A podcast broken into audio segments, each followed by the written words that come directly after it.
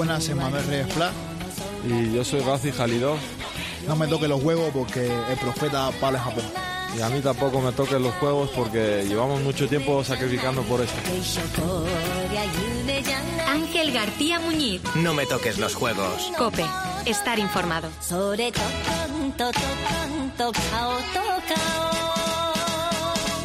Pues sí, dos historias, dos posibles medallistas, dos luchadores eh, en el ring, con guantes y puño a puño, y fuera de él, entre fronteras, campos de refugiados y hasta la cárcel, o algo muy parecido.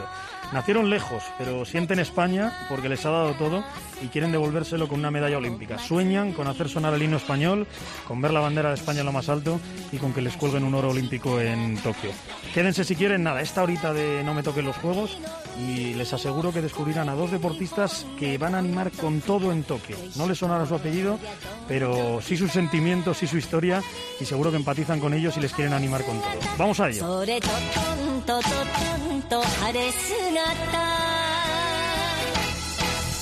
Emanuel Reyes, muy buenas, ¿qué tal? Hola, buenas, buenas, ¿cómo estás todos?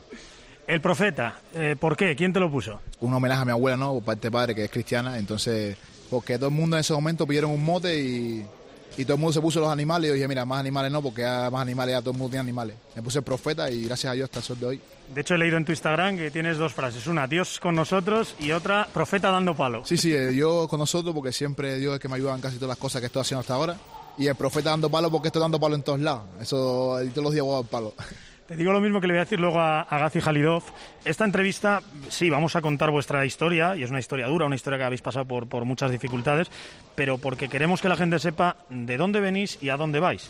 Es decir, para que cuando el aficionado os vea en Tokio no piense, otro nacionalizado más. No, no, sepa de verdad quiénes sois, que tenéis una historia brutal y que os tienen que animar a, a tope. Esto no va ni de dar pena, ni de hacerte pasar un mal rato con los recuerdos, sino de contar bien tu historia. Vamos paso a paso y me la cuentas. Sí, sí, vamos, vamos. Naces en La Habana hace 28 años. ¿Qué recuerdas del, del Emmanuel niño? Del Emmanuel que, que- que era un renacuajo y corría por allí por La Habana. Sí, sí, ahí Manuel Niño, cuando pequeño, buah, eso, muchos muchos recuerdos buenos, bueno, y muchos malos también. El boxeo lo empecé para aprender a defenderme, ¿no? Mi papá me metió para aprender a defenderme porque yo era alto, ¿no? Era de tamaño alto siempre, pero siempre me inculcaron que a los niños eran primos míos. Entonces, que no le tenía que dar golpe. Como era muy grande, a lo le hacía daño, hacía cosas. Entonces me dijo, no, nu- nunca le dé golpe a los niños, no sé qué, son primos tuyos. Y me daban a mí, y yo decía, no, no, doy- no le doy golpe a los niños porque son primos míos. Hasta papá un día dijo, mira, ya basta ya porque está dando golpe a todo el mundo y entonces él no da. Y por eso fue que empecé el bolseo. Y las amistades, tengo muchas amistades buenas ahí en Cuba que en el bolseo y lo que no es el bolseo, que ojalá Dios quiera algún día lo puedo volver a ver, ¿no? Porque fueron, tengo buenos recuerdos ahí. ¿Cómo- ¿Cómo fue la frase exacta de tu padre? ¿Qué te dijo algo así como, oye, vente a boxear que hay que aprender a defenderse, Sí, que, sí, el, que sí. el colegio es muy duro? Sí, sí, mi papá me dijo, no, no, ya que se acaba ya, que ya no sea más noble, la, no- la nobleza para, para las mujeres, como el que dice. Ser noble con la familia, con los amigos que son amigos de verdad, pero con la gente que te maltratan hay que ser, hay que ser fuerte. No podía estar encajando todo el día, ¿no? No, no, no. Y me metió en el bolseo, me metió en el bolseo. Y ¿Qué, qué años tendrías más o menos? Seis, seis, cinco años tenía más o menos. ¿Con seis añitos ya boxeo y subiéndote a un ring con- Sí, sí, contra sí, otros niños? Ah, el inicio fue duro, ¿no? Porque en Cuba es diferente el bolseo. En- no es como aquí, que aquí no bolsean los niños con seis años. A los seis años ya estaba con unos guantes en la mano, golpeándome con otro muchacho. Y ahí en Cuba te prueban así. Si tú ves que el primer día va, te golpeaste con otro muchacho y no va, no vale. Entonces yo sí insistí, mira, yo era la persona que tú me das golpe hoy, pero mañana quería volverme a fajar para volverte a yo a ti, aunque sea uno. Y así, así empezó y el profesor hasta un día, el entrenador mío, Santín, que era entrenador de mi base, después de dos días que me, están, me estuvieran cayendo a golpe, me dijo, mira, ahora vamos a empezar a entrenar bolseo. Y hasta de hoy, hasta de hoy, gracias a Dios, mira. O sea, los primeros días es a ver si este aguanta, encajar, encajar, encajar y luego ya, venga, ahora te voy a enseñar a defenderte y a pegar. Los primeros días ahí en Cuba es así, en el bolseo más todavía. A ver si tú eres, tienes, tienes el corazón para estar arriba del ring. ¿Cuándo te das cuenta que eres bueno? O sea, que no solo eres uno más en el boxeo, sino que eres bueno y que puedes aspirar a entrar en el equipo nacional de Cuba. Ya cuando empecé a practicar boxeo como tal, ¿no? Como tal, empecé a practicar boxeo, tenía cualidades, ¿no? Tenía cualidad, era alto, era para la categoría era alto, era rápido. Entonces el entrenador vio eso, ¿no? Y dice, mira, tú puedes ser, puedes ya ser grande, ¿no? Mi papá también fue deportista, fue luchador. Y mi papá, como vio que me, que me gustó el camino del deporte, ¿no? Me empezó a presionar, ¿no? En, en buen, en buen sentido, presionar en buen sentido, ¿no? Que el deporte es sacrificio, hay que estar, si lo quiero así, hay que, hay que sacrificarse y todas esas cosas. Y hasta ahí, hasta que llegué ahora. En el equipo nacional te cruzas con dos grandes figuras del, del boxeo allí en, en Cuba, primero con La Cruz y luego con, con Sabón, que te cierran un poco la puerta. Es decir, tú eras muy bueno, pero tenías a dos a los que les daban todas las oportunidades por, por, por delante, es decir, a los que les mandaban a los campeonatos internacionales.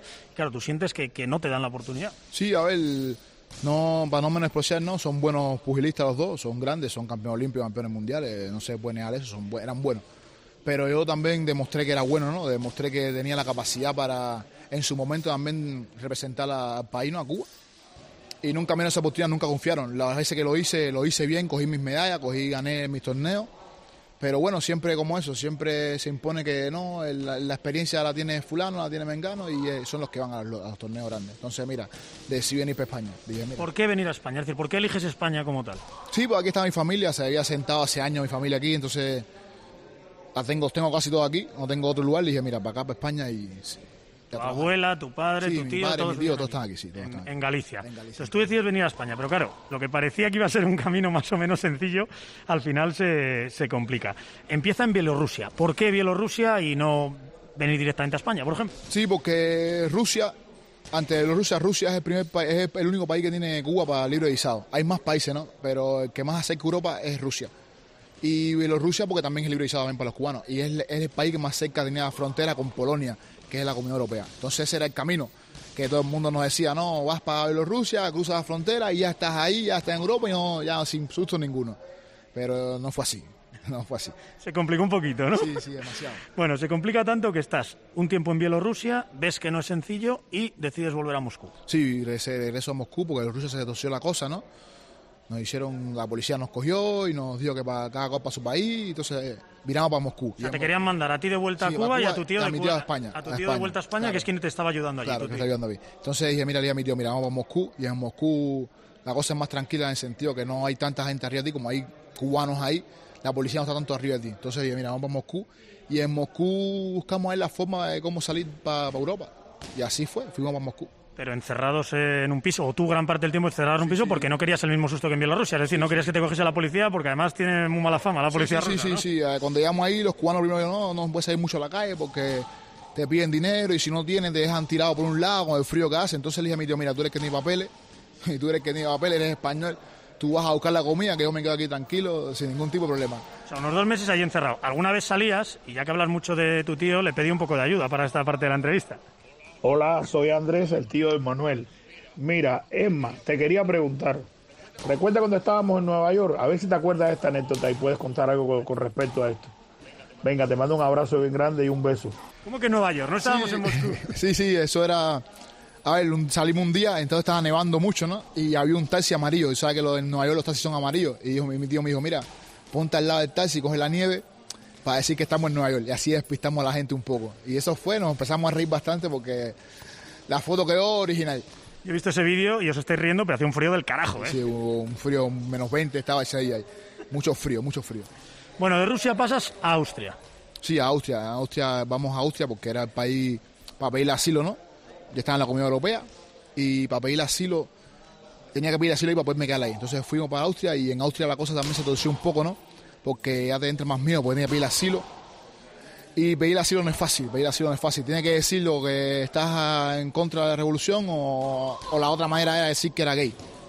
Y ahí la revolución, ya todo el mundo sabe que todo el mundo está en contra de la revolución, todo cubano que hay ahí está en contra de la revolución, eso es una cosa lógica. Y no le- cuela, aunque Claro. lo seas, ya no cuela. Claro, aunque, no- aunque tú hagas un cartel que diga yo soy abajo fiel, no cuela.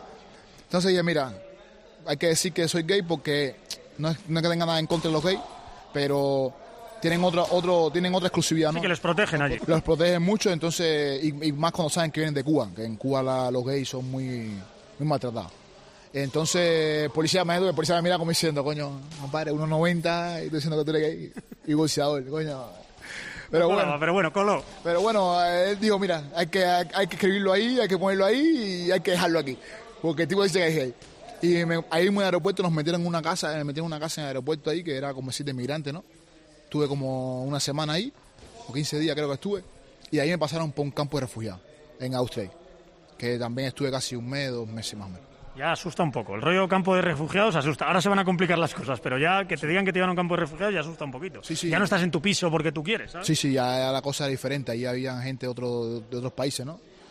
Y el único que hablaba español era yo. yo no, no- si hubiera encontrado a alguien que hablara español o que supiera es español, no pasa nada, te relaciona, pero no hablaba con nadie porque todo el mundo hablaba otro idioma. Pero bueno, se pasó bien. Hay un mes y de ahí a Alemania. Sí, pasamos para Alemania, Alemania todo bien, llegamos a Alemania bien, gracias a Dios llegamos a Alemania bien. Y esperábamos otro bus para salir de Alemania a Francia. Y ahí fue donde ya la cosa se torció completa, ya que nos cogieron la frontera de, de Alemania para O Francia. sea, ya a punto de, de llegar o muy cerquita de España, Sí, sí. te cazan en la, en la frontera. Que además creo que, que con muy mala suerte porque por quien iban no lo encontraron. Se había bajado un poco antes y te cazaron a ti. Sí, sí, hay, hay- cosas que dicen que la vida a veces hay que tener un poquito de suerte, ¿no? No mucha, pero hay que tener un poquito de suerte. Y ese día no era mi, no era mi día de suerte. Y bueno, se bajó una persona que yo miré por la ventana y dije, ah, mira, que se va en un lugar que no había nada, porque decía, aquí no hay nada. ¿Para dónde va este, este hombre? Pero bueno, se bajó y corrió con suerte, se fue la policía y seguro que se logró escapar y logró eh, cruzar la frontera. Pero bueno, yo no pude. Me cogió la policía y ahí me interrogaron porque iba a cruzar la frontera, como quiera que sea, eso es sin, sin documentación, eso es una cosa que es un delito, ¿no? Y me interrogó la policía, yo dije lo que tenía, mira, yo vengo aquí a soy deportista, vengo al deporte, vengo a bucear, tengo mi familia en España, yo nada más quiero ir a la España, no quiero más nada, yo no vengo aquí hacer ni quedarme aquí en Alemania, no quiero quedarme, yo quiero ir a la España. Me dijo, bueno, eso es un delito, estamos haciendo un juicio, ya cuando dije, coño, juicio, digo, la cosa se está poniendo, está poniendo mala la cosa, porque un juicio, y yo, coño, no he hecho nada, no he matado a nadie, no... Me hicieron un juicio y en juicio me dijeron que me iban a meter en una prisión. Y ahí yo también dije, oh, espérate, una prisión, dije, una prisión ¿por qué? Si yo no he matado a nadie, ni he robado nada, ni he hecho nada. Aparte me van a meter en una prisión con gente común, que ya sabrá yo cuánta gente han matado ahí verdad, y yo no me voy a meter el pie adentro. Cuando vengan por mí, ¿Te vas a defender? claro, me voy a defender y ya, ya ahí sí me enredo más porque es un delito que tengo adentro, entonces... Pero me dijo, no, el juez me dijo, no, no es una prisión de normal común, es una prisión de inmigrantes, que están todos son inmigrantes, que hemos cogido, y bueno, no pasa nada. ¿Fue duro? Porque, claro, al final ya es una prisión. O sea, ya no estamos hablando de, de- de estar tú escondido en un piso, sino dentro de una prisión, creo que con una muda al día y poco más. O Sí, sea, sí, a ver, claro, eh, cuando llegamos ahí, que, que llegamos a la prisión, yo, yo vi que oh, una puerta grandísima, como las prisiones, como salen en las películas, eh, reja, alambre púa, cuando me metieron en la celda, una celda con una puerta de un grosor casi centímetro de acero puro, una ventanita, eso sí, verdad que había televisor, tenía tu, tu computadora cuando te, daban tu turno, pero era una prisión, era una prisión, a, la hora eh, te cerraban a tal hora, a las nueve y pico te cerraban la, la celda, no salías a ningún lado, tenías tus horarios de baño, tus horarios de, de- de patio para caminar, y una prisión, era una prisión. Está costando llegar a España. En esa prisión tenías también una llamada, creo. Y he pedido un poquito de ayuda también para acordar a ver de quién era, a quién le hacías tú esa llamada. Soy Hilda, la abuela de Manuel. Eh, Manuel, recuerda esta frase que me decías todos los días a la una de la tarde. ¿Qué le decías a la abuela Gilda? ¿Cómo está la cosa? ¿Cómo está la cosa? Claro, a ver, mi familia estaba preocupada, ¿no? Porque no sabían de mí. Yo estuve casi ahí, cuando llegué ahí hacia Alemania, que me cogieron a Alemania, estuve casi 15 días sin, sin comu- incomunicado a mi familia, ¿no? Y mi familia estaba súper preocupada porque no sabían, no sabían, no sabían de, de mí hasta que me dieron esa llamada, ¿no? Y esa fue la pregunta, ¿cómo está la cosa? Dice que todos los días a la una le llamabas, ella, claro, pendiente del teléfono y pegada al teléfono a la abuela Gilda en, en A Coruña, y que siempre le preguntabas eso, que era también una forma de decir, oye, ¿cómo está lo de sacarme de aquí? Que yo estoy aquí ya un poco harto. Ya, ya, eso era otra cosa, ¿no? Pero también para tranquilidad, ¿no? Para, para que no supieran que estaba, que estaba triste, pues estar adentro es jodido, ¿no? Pero bueno, no pasa nada. Era mi abuela y mira cómo está la cosa, y siempre preguntaba por la gente, preguntaba por mi tío, preguntaba por... para que la cosa fuera suavizándose. A la abuela se le quedó eso de, de cómo está la cosa. Como ganes una medalla olímpica, vamos a llamar a la abuela y lo primero que le tienes que decir es eso, ¿eh? Abuela, ¿cómo está la cosa? ¿Cómo está Cuando la esté llorando y riéndose. ¿eh? Seguro, seguro, eso sí, a eso se queda, cada vez que la llamo, hoy por hoy la llamo y yo, ¿cómo está la cosa? Pues prepárate, prepárate que cuando bajes del ring en, en Tokio te vamos a poner con la abuela Gilda y le vas a decir cómo está la cosa. Al final llegas a España, ¿cómo? ¿Cómo lo consigues?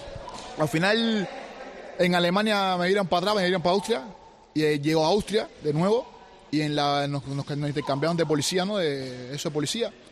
Y me soltaron, me soltaron en la calle, en la- me dieron papeles míos, me soltaron en la calle, y dije, bueno, mira, yo no voy a tomar más riesgo. Ya he cogido bus, he cogido tren, no he cogido barco porque aquí no hay por donde coger barco, porque no hay barco, pero dije, mira, voy a coger un avión y que sea lo que Dios quiera. Ya no voy a arriesgarme más porque he caminado ya Europa entera. Y cogí, fui al aeropuerto y saqué un boleto Y efectivamente, llegué ahí, entré por la puerta de eso y dije, coño, mira, ya estoy montado en el avión ya. Y de ahí a Barcelona. De Austria a Barcelona y de Barcelona a Calgoro. Y ni en Austria ni en Barcelona te paró nadie. Nada, eh, yo dije, mira, es tanto tiempo yo dando vueltas por aquí por Europa y yo voy a coger un avión y voy a llevar a España hace rato. Pero bueno, Dios sabe por qué hace las cosas. Eso es así. Cuéntame el primer día en España. ¿Recuerdas el primer hablazo con la abuela Gilda, por ejemplo? Sí, sí, yo, coño, todo el mundo fue a recibirme al aeropuerto. Me, menos ella porque estaba trabajando, pero mi papá, mi tía, mis tíos. Eso fue, bueno, ya, el, ah, como dijiste, ya una tranquilidad, ¿no? Tiene, siente una tranquilidad. Pisar tierra y estar con la familia es tranquilidad. De tanto lo que tú has recorrido, ¿no? Y eso es lo bueno. Y más saber que la familia se pone contenta porque estás tú ahí, ¿no? Y eso fue ya tranquilidad. Lo sentí fue tranquilidad. 1,90 y músculos que yo ni conozco, ese día lloraste. No me digas que no lloraste ese día. No, para que tú veas, no, mira, mira, toda mi familia lloró, menos yo. Yo, por esa parte, soy un poco seco, no, no lloro mucho, no, no soy tan de emociones. Eh, soy de las personas que, como decís, eh, lloro escondido, ¿no? No me gusta que la gente me vean llorar. Entonces ese día tranquilo, fuerte con mi familia y para que ellos estuvieran contentos, que ya estamos, todo está bien, todo está bien. Acabo de mirar que un vuelo La Habana-Madrid dura 9 horas y 25 minutos. ¿Cuánto tardaste tú en hacer La Habana-La Coruña, si sumas todo?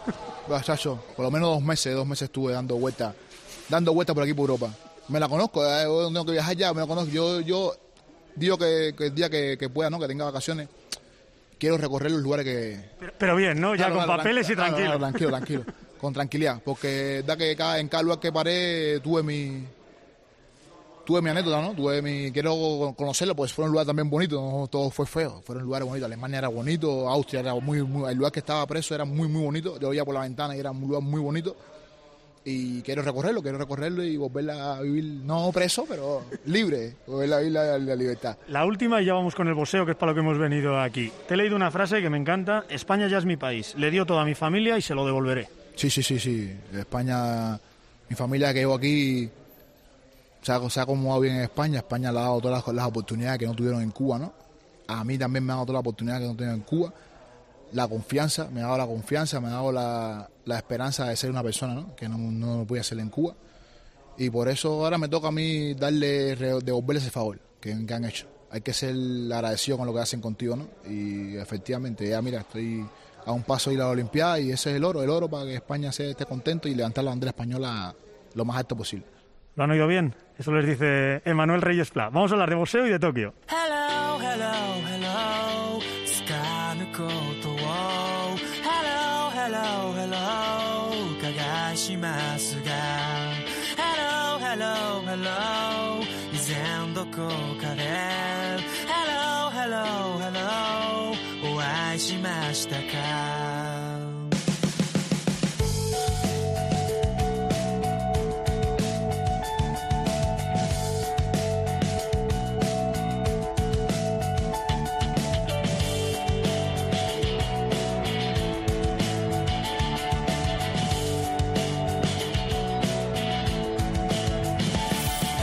Eh, ¿Cómo es Emanuel eh, Pérez Pla encima del ring? Eh, ¿Por qué eres tan bueno? ¿Qué tienes bueno encima del ring? Sí, a ver, yo arriba del ring soy otra persona.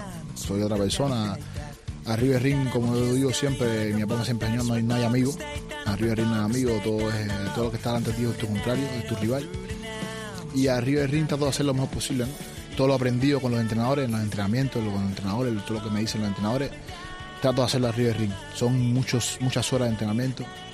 Y en tres minutos, en nueve minutos, hay que hacerlo todo muy bien, perfectamente. Y me gusta ser muy exacto en mi trabajo. Por eso entreno fuerte para eso. Y estar arriba del ring, cuando subo arriba del ring es mi casa. Ahí yo soy el que mando y el profeta el que va al palo. Ahí está, el profeta es el que da palos. Te da la oportunidad muy rápido Rafa Lozano de entrar en el equipo nacional cuando llegas a, a ponerte en contacto con él. Bueno, sabes que ganó dos medallas olímpicas, es decir, si quieres mirarle de tú a tú y eso que te saca, que le sacas medio metro por lo menos, tienes que ganar eh, por lo menos el oro, porque si no te sigue mirando por encima del hombro él. No, no, él es, eh, como quiera que sea, aunque yo saque oro aquí, saque lo que saque, ¿no? Él va a seguir siendo el primero, ¿no? Él, él es una gloria del deporte, ¿no? Y es más español. Hasta ahora es el único español que ha tenido dos medallas olímpicas. Eso es un referente, ¿no? Tenemos un referente adelante, un entrenador así es para admirar, ¿no? Entonces, aunque yo saque lo que saque, él siempre va a ser el, el jefe, como digo yo. Él es el que va a mandar en el cuadrilátero y abajo el cuadrilátero. Siempre va a ser él. El Balita Lozano, el jefe, te nacionalizan en enero de 2020 y desde entonces 22 victorias y 3 derrotas. Hombre, suena bien. Sí, sí, eh, es el trabajo, como digo, el trabajo. Y, y agradecerle, y la, la forma de agradecerle todo lo que hicieron por mí, ¿no? De darme la nacionalidad, acogerme muy bien aquí, tener, darme la confianza que me dieron. Entonces, ese es el trabajo, el trabajo, eso es trabajo. Esas 20 victorias son trabajo, mucho trabajo todos los días. ¿Qué son los Juegos Olímpicos para ti? O sea, ¿cuándo es la primera vez que oyes esas dos palabras o que empiezas a soñar con esas dos palabras? No, no, desde pequeño, desde que yo empecé a practicar deporte, era lo que más escuchaba, ¿no? Juegos Olímpicos. Es lo más grande de un deportista. Ya ahí para allá el deportista no tiene más nada, ¿no? Hay otras metas, ¿no? Pero a nivel deportivo es lo más grande que tiene el deportista. Y es lo que todo el mundo quiere. Hay muchas deportistas que no van a unos Juegos Olímpicos, que nunca han ido y que no, a lo mejor no van, por X motivo. Entonces eso fue lo que vine a buscar yo, fue lo que vine a buscar yo y fue lo que, lo que gracias a Dios, mira, ahora estoy logrando, ir a unos Juegos Olímpicos y, y ahora es buscar la medalla de oro. Eso es lo que quieres, solo te vale el oro. Es decir, si yo te pongo aquí ahora mismo un papel delante y te digo Manuel Pérez Pla, medalla de eh, Reyes Pla, medalla de plata en los Juegos Olímpicos de, de Tokio, ¿me lo firmas o me tiras con él a la cara? No, no, no, no, yo quiero oro. La plata es un accidente, yo quiero el oro. Yo vine aquí para, para el oro y he entrenado fuerte para el oro. Aparte quiero, aparte de todo lo demás, quiero demostrar que, que tenía la capacidad y, la, y los deseos de, de ser bueno, de que me dieran la oportunidad. Y eso se demuestra cogiendo oro. Y ya de paso que son el himno de España y que suba la bandera bien alta. Sí, sí, sí, esa es la bandera nacional, el himno nacional y la bandera que voy a traer yo es la de España. Este es mi país. Yo dije, yo siempre yo en todos los lugares que, que he vuelto a nacer y eso es España. Yo, mi respeto, la, Cuba- los cubanos den la sangre, la Cuba le den la sangre porque no, eso no se puede negar, pero yo soy español. Nosotros para ayudarte un poco a conseguir ese oro eh, hemos querido pedir ayuda, digo, bueno, a ver quién puede animar a Emanuel que a Emanuel le guste. Y hemos encontrado esto, a ver si te gusta. Papá, te quiero mucho, tan campeón, gana papá. Te quiero mucho, papá, campeón. Este es el hijo, el hijo del niño, Manuel, Emanuel, Emanuel Reyes Jai. Eso es lo más grande que tengo, ¿no? lo mejor que he hecho en mi vida. Lo mejor ¿Tu peque? Sí, sí, mi pequeño, mi hijo. Eso es lo mejor que he hecho en mi vida, ¿no? Y, y por él estoy luchando ahora. Una de las cosas también por las que lucho es por él. Para que tenga un futuro y sepa que, que su papá hizo lo posible para, para llegar a la Olimpiada. ¿Cuántos añitos tiene? Seis años, seis años, cumplió seis años hace poco. No le habrás hecho subir al ring como allí en Cuba, ¿no? Todavía no. No, no, no, no quiero, no quiero porque no. Esto, esto es deporte de sacrificio, ¿no? Y no quiero. Pero bueno, si le gusta, no voy a negarme tampoco. Si le gusta, hay que apoyarlo y, y para adelante. Pero bueno, nunca le digo. Siempre estoy esquivando básquet, fútbol, cosas así. Pero no bolseo, hasta ahora no bolseo. Ya sabemos qué audio ponerte cada vez que vayas a competir en Tokio para darte ánimos, mejor que él nadie, ¿no? Sí, sí, sí, eso es, eso es lo máximo. De todas formas, aunque no me lo pongan, está en la cabeza, está ahí en mi cabeza y él es el que él es el dueño de mi vida. Él es el dueño de mi vida, eso. Vamos ya a los juegos. A ver, en tu peso, que es de 81 a 91 kilos, es decir, peso pesado, menos de 91 kilos, solo hay 16 boxeadores. O sea que desde octavos de final y en cuanto consigas dos victorias, medalla segura, porque le recordamos a la gente que en el boxeo, eh, después de semifinales, los dos perdedores se llevan el bronce. Hay dos bronces. Sí, sí, sí. ah, gracias a Dios, en todas las competencias que hemos ido, ¿no? Enfrentado grandes boxeadores. Y a muchos de esos grandes boxeadores que van a estar en la Olimpiada le he ganado, ¿no? Le he ganado muy bien. Y ahora es lo mismo. Ahora es la Olimpiada, es la Olimpiada, pero es un torneo como los que están, son los mismos que me he enfrentado. No son nuevos ni son diferentes, son los mismos. Ahora es entrenar, seguir la preparación como estábamos logrando la, preparación y volverles a ganar. Ya yo, ya yo no tengo presión. Ya la presión no tienen ellos porque el profeta les ganó. Entonces, ya no hay presión ya. Ahora es disfrutar, ¿no? Disfrutar y ir con la cabeza puesta que hay que volverles a ganar y volverles a dar palo. Eso es lo que es lo que digo. Tenías muchas ganas de cruzarte con Sabón, pero le han eh, apartado, no está en la lista olímpica, por un lío, creo, un poco raro de, de- de vender un combate o algo por el estilo, ¿no? Me han contado. Bueno, eso es lo que dicen. Yo, creo que yo- eso es lo que dicen, pero se lesionó, creo, estaba jodido el hombro, lo operaron del hombro y esas cosas. Bueno, Pero sea lo que sea, que no va a estar y el que te han subido es a De la Cruz, es decir, al que tú te habías cruzado allí en... De hecho, cuando estabas joven en Cuba, creo que competiste cinco veces contra él, te ganó las cinco, pero bueno, aquello era otra época, seguro que ahora le, le vas a dar para el pelo y lo han subido del, del piso inferior, claro, que en el piso, en el peso inferior lo había ganado todo, campeón olímpico, cuatro veces campeón del mundo, o sea que, que era muy duro, pero claro, le, le suben a un peso superior que a priori eso te da un poco de ventaja. Sí, sí, sí, a ver, ahí en Cuba la cosa fue así porque yo tampoco tenía experiencia, ¿no? No peleaba como él, como él pelea, como él peleaba, que peleaba en todos lados, yo no peleaba, yo estaba en Cuba ahí trancado, solamente era campeonato nacional y, y peleé con él. Ahora aquí estoy aquí afuera, estoy peleando, peleo, estoy peleando con los mejores y eso es lo que quiero. Si Dios me da la oportunidad y me cae en el camino, voy a ir por él, sí o sí. Eso va a ser así y ¿Y te gustaría más que te tocase? Es decir, ¿prefieres pelear contra contra cualquier otro o no? No, a ver, no, no, no busco eso, eso ya que lo ponga el destino, ¿no? Y con el favor de Dios, si lo pone bien. Yo voy a pelear con todo, estoy parado para, para pelear con todo el mundo, ¿no? Tampoco me enfoco en una sola persona. No es menos cierto que si se me cae, bueno, se le va a arrancar su cabeza como tiene que ser, ¿no? El profeta a dar palos, ¿no? Pero estamos preparados para todo el mundo. Yo, con el que me pongan, el que caiga adelante, que es el primero que se va a ir de, de la Olimpiada. Aunque el gran rival es el ruso campeón del mundo y de Europa, me resisto a decir su nombre, pero bueno, es algo así como Muslin Gazimagomedov. Sí, con eso nos enfrentamos ahora en el preolímpico, ¿no? Una derrota. Pero por los pelos, ¿eh? Te ganó poquito, ¿eh? Yo vi el combate y muy igualado, ¿eh? Sí, felicidades por el que haya ganado, ¿no? Yo no me justifico, la, de la, de la derrota mía no me justifico, ¿no? Pero bueno, la pelea estuvo bien, la pelea estuvo bien. Ya sé que no tiene nada, es, es un hombre común como cualquiera. No tiene más de lo que lo ponían la gente que, ah, que es campeón mundial, que no tiene nada. Llegó el profeta y le puso en su línea, lo puso en su, en su, en su canal. Ya él sabe ya que, está, que estoy yo por aquí. Y ya el que está nervioso es yo estoy tranquilo. Yo hice mi trabajo y sabe que lo que, lo que hicimos ahí, ya sabe lo que pasó. Me encanta, me encanta oírte. Luego, ¿quién más? No sé, el kazajo Levit, el ecuatoriano Castillo. ¿Hay alguno que, que- que te preocupe? Ya sé que te lo vas a cargar a todos, pero ¿hay alguno que, que te preocupe o no? No, no, sinceramente, a ver, la gente pensará que soy un poco, no sé, o charlatán o, o mi hija hablador, no, pero es que soy de las personas que son muy tranquilos, ¿no? Soy muy tranquilo, no tengo esos nervios. Los nervios tienen que estar, pero los nervios de la pelea, normal. Los nervios para subir arriba del ring, pero no tengo nervios por los contrarios, no, no, me, no me afecta eso.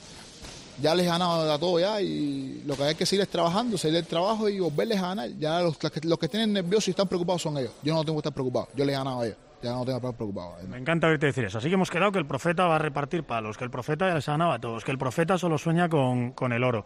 Y claro, yo le he dicho al jefe, pues vamos a pensar que va a ganar y cómo tiene que celebrarlo. Es más, cuando ganes allá en Tokio, camina como camina tu padre. camina ahí en el ring como camina tu padre, para que demuestre quién eres. que Dios te bendiga. Sí, sí, eh, caminar mi papá es muy característico, ¿no? Eh, mi papá me trabajaba en Cuba, como trabajaba, llegaba tarde del trabajo. Yo, lo, yo sabía cuando venía por la, por, la, por la casa, por el caminar, ya los pasos de él sonaban mucho, venía un- como un güey cansado. Entonces, yo siempre bajo. Como un güey claro, cansado. yo siempre a él, para imitarlo, para joderle un poco, le decía, ah, mira, tú caminas así cuando tú vienes del trabajo, no sé qué. Igual Es eso- que encima has buscado ayuda y el nieto también le imita ya al, Claro, al abuelo. Claro, igual. El, el- mi, hijo, mi hijo camina así para el partido igual que, igual que mi papá, que son parecidos los dos, son iguales, caminan parecidos. Cuando ganes el oro, te pegas unos pasitos Sí, a sí, los sí, papás sí, encima claro, del claro, claro, claro, claro, eso también, él también se lo merece. Claro que sí, como no va a pegar. para que se lo dediques, para que se lo dediques. Pues nada, Emma, eh, nos has contado tu historia, nos ha encantado, te veo con mucha confianza, te veo con muchas ganas de, de devolverle a España lo que te ha dado con esa medalla de oro y yo lo único que te puedo prometer es que este mismo micro azul eh, va a estar esperándote a pie de ring y entonces ya si quieres llamamos a la abuela Gilda o al tío Andrés y les agradeces todo lo que han hecho por ti, ¿no? Sí, sí, sí, ya, si Dios quiere, ya el objetivo está cumplido, ¿no? El, objetivo, primer, el primer objetivo está cumplido, ahora vamos a la guerra, ya a ganar la guerra, que Dios quiere en Tokio. Como yo siempre he dicho, a conquistar a los samuráis. El profeta a conquistar a los samuráis. A Japón a dar palo. El profeta dando palo. Seguro, en todos lados. Muchas gracias, Emma, nos vemos en Tokio. Gracias, muchas gracias a ustedes, gracias por la invitación. Ángel García Muñiz. No me toques los juegos. Cope. Estar informado. 死んだ友達がさって語れば売れんのか結局この世の表現ってのは登場だ 」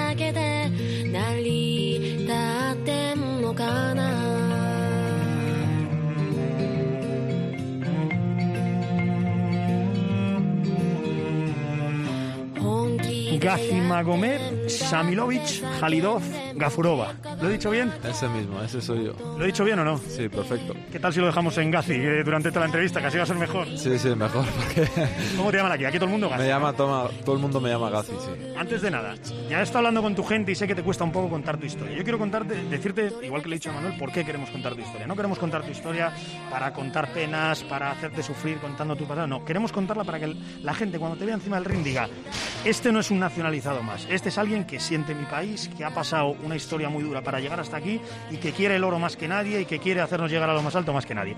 ¿Te parece bien que contemos tu historia? Claro que sí, eh, por supuesto. eh, lo que dices tú, nunca queremos, no estamos buscando eso, ni mucho menos. Y bueno, el que quiera saber mi historia, bien.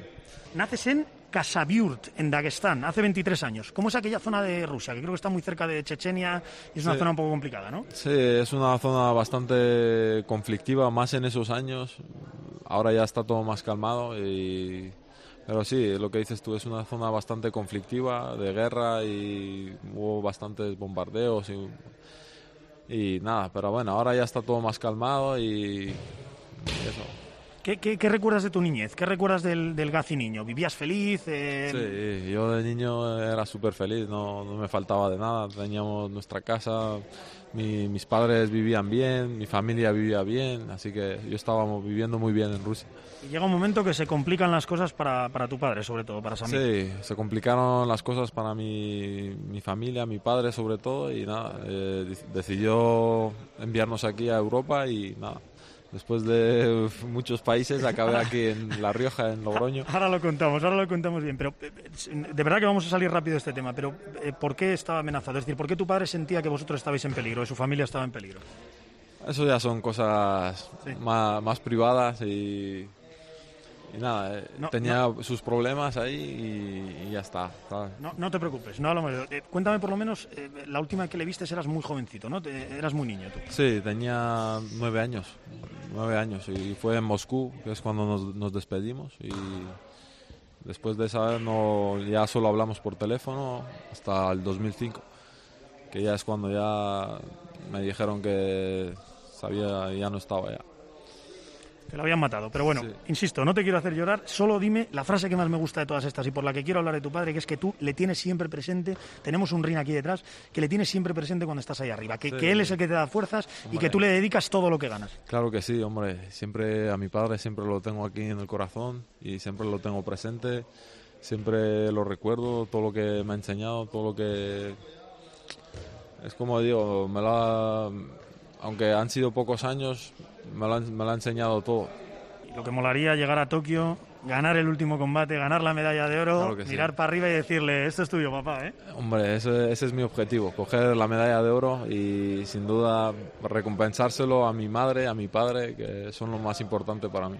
Venga, vamos a hablar de ti, eh, Gazi. Ocho años y por esas amenazas a tu familia huyes de, de Moscú. Eh, ¿Con quién? ¿Con quién sales de Moscú? Eh, de Moscú salgo con mis cuatro hermanos y mi madre.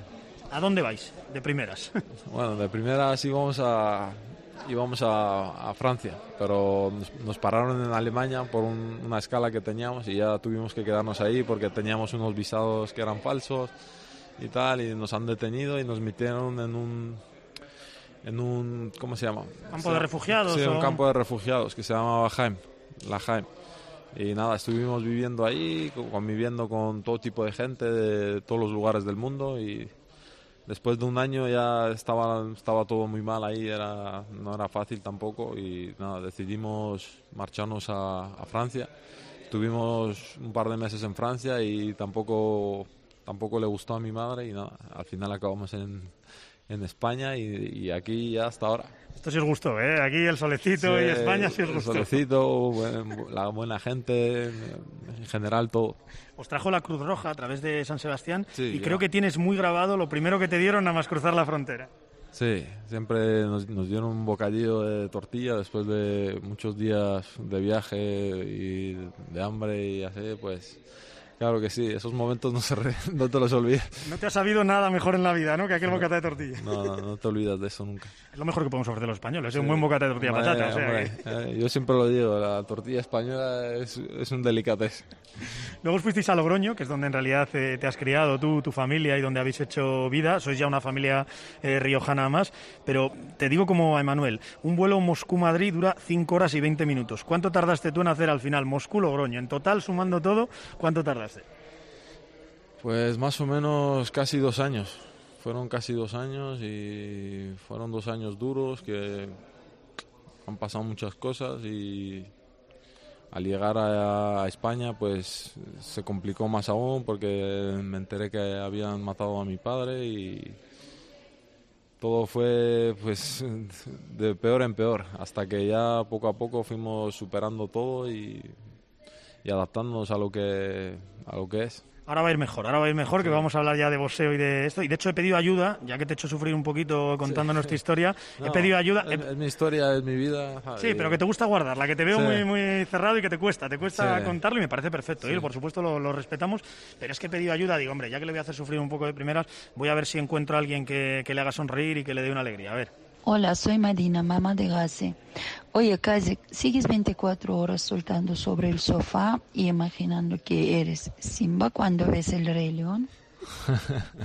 Cuéntame eso. Eso es así, es mi madre. No sé cómo has conseguido eso, pero... En la COPE Sí. tenemos muchos, Sí, muchos recursos.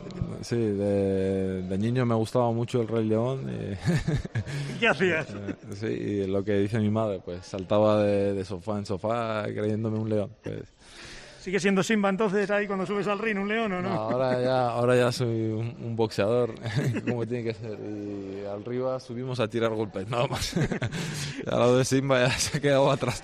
Como mucho el padre, ¿no? Mejor, el león rey que se, que se pegaba más duro. Eso es. Te he leído. Soy español y me emocionaré cuando suene el himno. Quiero poner la bandera de España en lo más alto por todo lo que me ha dado. Es mi forma de devolvérselo. Sí, claro que sí. Siempre estoy agradecido a lo que me ha dado España y es lo que he dicho. Hombre, si saco una medalla de oro que suene el himno español, pues sí, es un orgullo. Después de todo lo que me ha ayudado y, lo bien que estoy viviendo aquí, pues me enorgullece, sinceramente. Casi estás más orgulloso tú que alguno de mis compatriotas. Pero bueno, se lo quieres devolver boxeando en los Juegos Olímpicos, así que vamos a ello.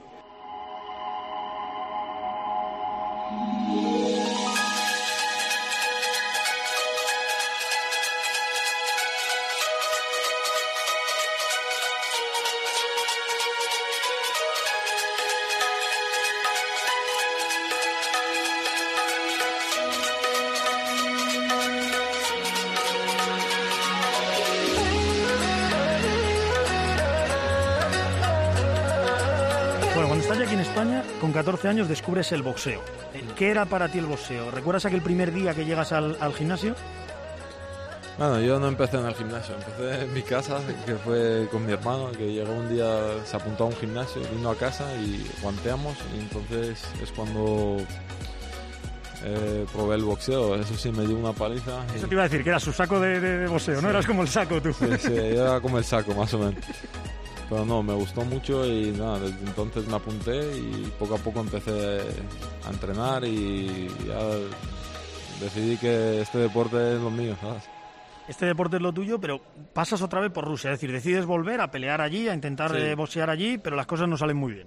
Eso es, volví a Rusia, estuve compitiendo ahí en torneos internacionales, torneos nacionales de ahí y las dos veces me rompí eh, el segundo metacarpiano y tal y nada, no pude recuperarme bien después de dos, tres operaciones.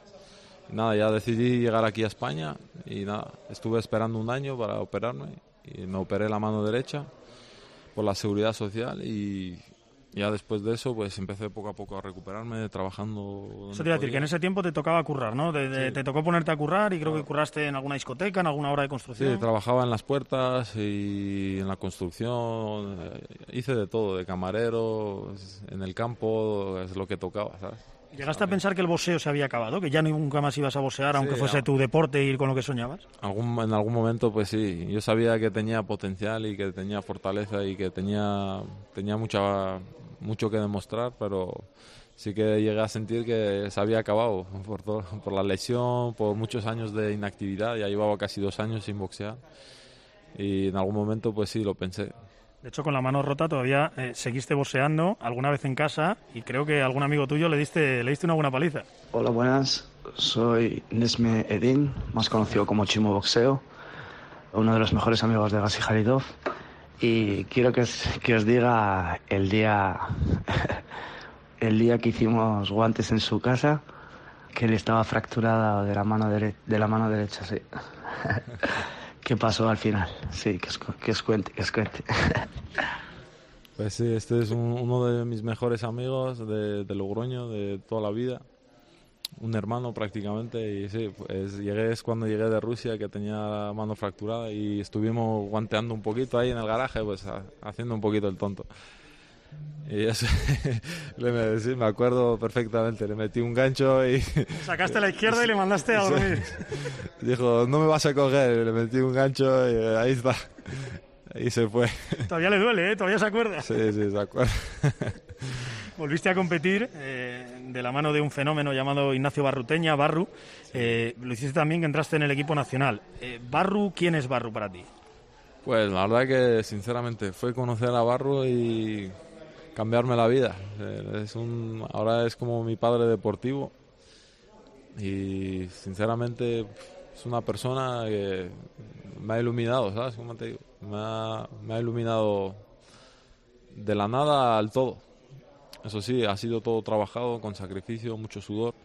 Es lo que digo, fue conocerle y poco a poco yo tenía las ideas claras y él también es un hombre serio que trabaja por y para los suyos y es un hombre que mm, si tú no le fallas, él no te falla nunca, nunca. ¿Sabes quién fue el último deportista olímpico que trabajó con él y lo que consiguió cuando fue a los Juegos? ¿O no te lo han contado? Él en, en Río 2016 estuvo colaborando con eh, Carlos Coloma. Ah, sí, con Carlos. ¿Y qué hizo Carlos? Sí, sacó medalla, eso sin duda, eso... eh, Te toca a ti, macho. Sí, sí, conozco a Carlos Coloma muy bien, es un, un amigo de los de verdad también, que siempre está para ayudar y me ha apoyado mucho desde que lo he conocido y siempre está ahí, la verdad que siempre está ahí y es lo que has dicho tú. Ha ayudado a Coloma y parece que tiene un imán para los, para los campeones. Claro, y para las medallas. O sea que Sí. si Coloma se volvió con medalla, te toca a ti, macho. No le jodas la raza a Barru, que, que luego no quiere nadie más trabajar con él. Ya te digo, macho, esperemos que no. ¿Qué son los Juegos Olímpicos para ti? ¿Recuerdas la primera vez que oíste esas dos palabras juntas? Sí, siempre desde que conocí el deporte, pues sabía que en el deporte amateur era lo más alto, el estar en unos Juegos Olímpicos y ganar un oro, pues es lo más alto que han conseguido todos los deportistas amateur y siempre desde que lo conocí siempre quise ir a unos Juegos Olímpicos. Y la verdad que muchas veces lo dije en mi casa, oye, yo voy a ir a unos Juegos Olímpicos. Y me acuerdo hasta que, que hasta se reí- reí- reían de mí. Y yo les decía, no, yo voy a ir. Pues mira, efectivamente, después de los años, ¿Vas aquí, aquí estoy. Aquí estás. Clasificado para Tokio. Es verdad que, que si preguntas un poco a los entendidos, le dan más opciones de medalla tanto a Manuel como, como a Gabriel Escobar, a tu, a tu compañero de, de selección también. Mm. Pero tú tienes clarísimo que tú de allí no te vuelves de vacío, que tú de allí te vuelves con una chapa. Claro que sí. Yo, yo siempre he ido de, he ido a los lugares como con menos con- con- que la gente ve siempre menos confianza en mí, pero siempre llego ahí y demuestro quién soy y, y llego al, al- al resultado que había, había había dicho. O sea que esa medalla tiene tu nombre. Claro que sí, sin duda. Yo voy a ir a muerte a por eso. Bueno, vamos a hablar de rivales. Aquí hay mucho Etov, ¿eh? mucho boxeador de, de la zona donde tú naciste y que pegan muy duro. El kazajo Nurdauletov, campeón del mundo, nunca habéis peleado. No, todavía no nos hemos enfrentado, pero sí. Yo no, es el campeón del mundo, pero para mí es un boxeador más, igual que todos. No, es lo que te digo, no, nunca me obsesiono con ningún rival en concreto ni nada. Yo he demostrado que es lo que puedo hacer y ellos me conocen, yo los conozco y saben lo que hay. Luego estaría el uzbeco Ruzmetov, que también fue su campeón del mundo. Y luego eh, lo que te he dicho del cubano. Te han quitado a De la Cruz, que lo hemos hablado antes con Emanuel, le han subido a, a su peso. Ha aparecido otro cubano un poco más desconocido. No sé si, si tienes algún nombre más en la cabeza. O el Loren Alfonso, el Acerí, que es cubano de origen, pero, pero compite para Azerbaiyán. No sé eh, si hay algún nombre que, que, que tú veas más favorito que te preocupe un poco. Mira, preocuparme sinceramente ninguno, porque mira, al final esto es un deporte que no hay ninguno que sea malo. Eh, cualquiera puede, puede dar la sorpresa. No es que él por, por haber quedado campeón del mundo o el otro por haber quedado campeón de Europa, pues ya tienes que estar ahí obsesionado con él. Cualquiera de los que está ahí puede dar, puede dar el salto y llegar a ser campeón. Esto no te puedes fiar de... El más malo te estropea la noche. Eso es así. Tengo aquí un papel que dice Gazi Halidov, medalla de plata en los Juegos Olímpicos de Tokio. Te lo pongo delante. Puedes firmarlo o romperlo y tirármelo a la cara. ¿Qué haces? Lo rompo. Lo rompo, claro que sí, directamente. Yo voy a por el oro. Yo voy a luchar hasta, hasta la última gota de sangre. Eso no tengo duda de eso. Cuando ganes ese oro, que ojalá lo ganes, van a ocurrir dos cosas. Una, que a pie de ring te va a estar esperando este mismo micro azul de, de Cope. Y ya que te ha gustado mucho y te ha extrañado que hayamos encontrado a tu madre, ¿qué te parece si la llamamos y en ese momento sea la primera persona con la que hablas? ¿Te gustaría? Sí, sin problema, eh, claro que sí. Para que te felicite y lloréis como Dios manda. Ah, no, yo no, no soy de que llorar. llore ella, vale, tú no lloras, pero que llore ella. Sí, Y luego hay otra cosa, que es que cuando vuelvas a Logroño eh, van a aparecer muchos políticos por el gimnasio porque se van a querer hacer eh, una foto contigo. Y lo único que espero es que esta vez no les asustes tanto como la última vez que aparecieron unos cuantos políticos por el gimnasio. A ver, a ver. Buenas, soy Barru, entrenador de Kazi Jadilov. Kazi, ¿qué pasó un día que vinieron unos políticos al gimnasio y delante de tus compañeros te dije, arráncalo? Un abrazo. Ah, fu- ah, sí, que se, se había caído un... un- se había caído, no, lo, lo reventaste tú y lo mandaste a Sí, barra. le dio un golpe y se cayó un saco, pero ya estaba desgastado ya de tantos golpes que le di anteriormente. O sea, no era porque le metiste con todo, ¿no? Sino que ya estaba... También, también por eso, también por eso. También por eso. Gazi, te agradezco mucho que nos hayas contado eh, tu historia. Sé que es duro a veces recordarlo porque tus orígenes fueron duros, pero estoy Sí. seguro que, como tú dices, el destino te tiene reservado algo muy chulo y ojalá podamos llamar a Madina, tu madre, para que te felicite porque eres campeón olímpico. Si Dios quiere, claro que sí, vamos a luchar a por ello con todo. Muchísimas gracias por contarnos tu historia. Gracias, muchas gracias a todos.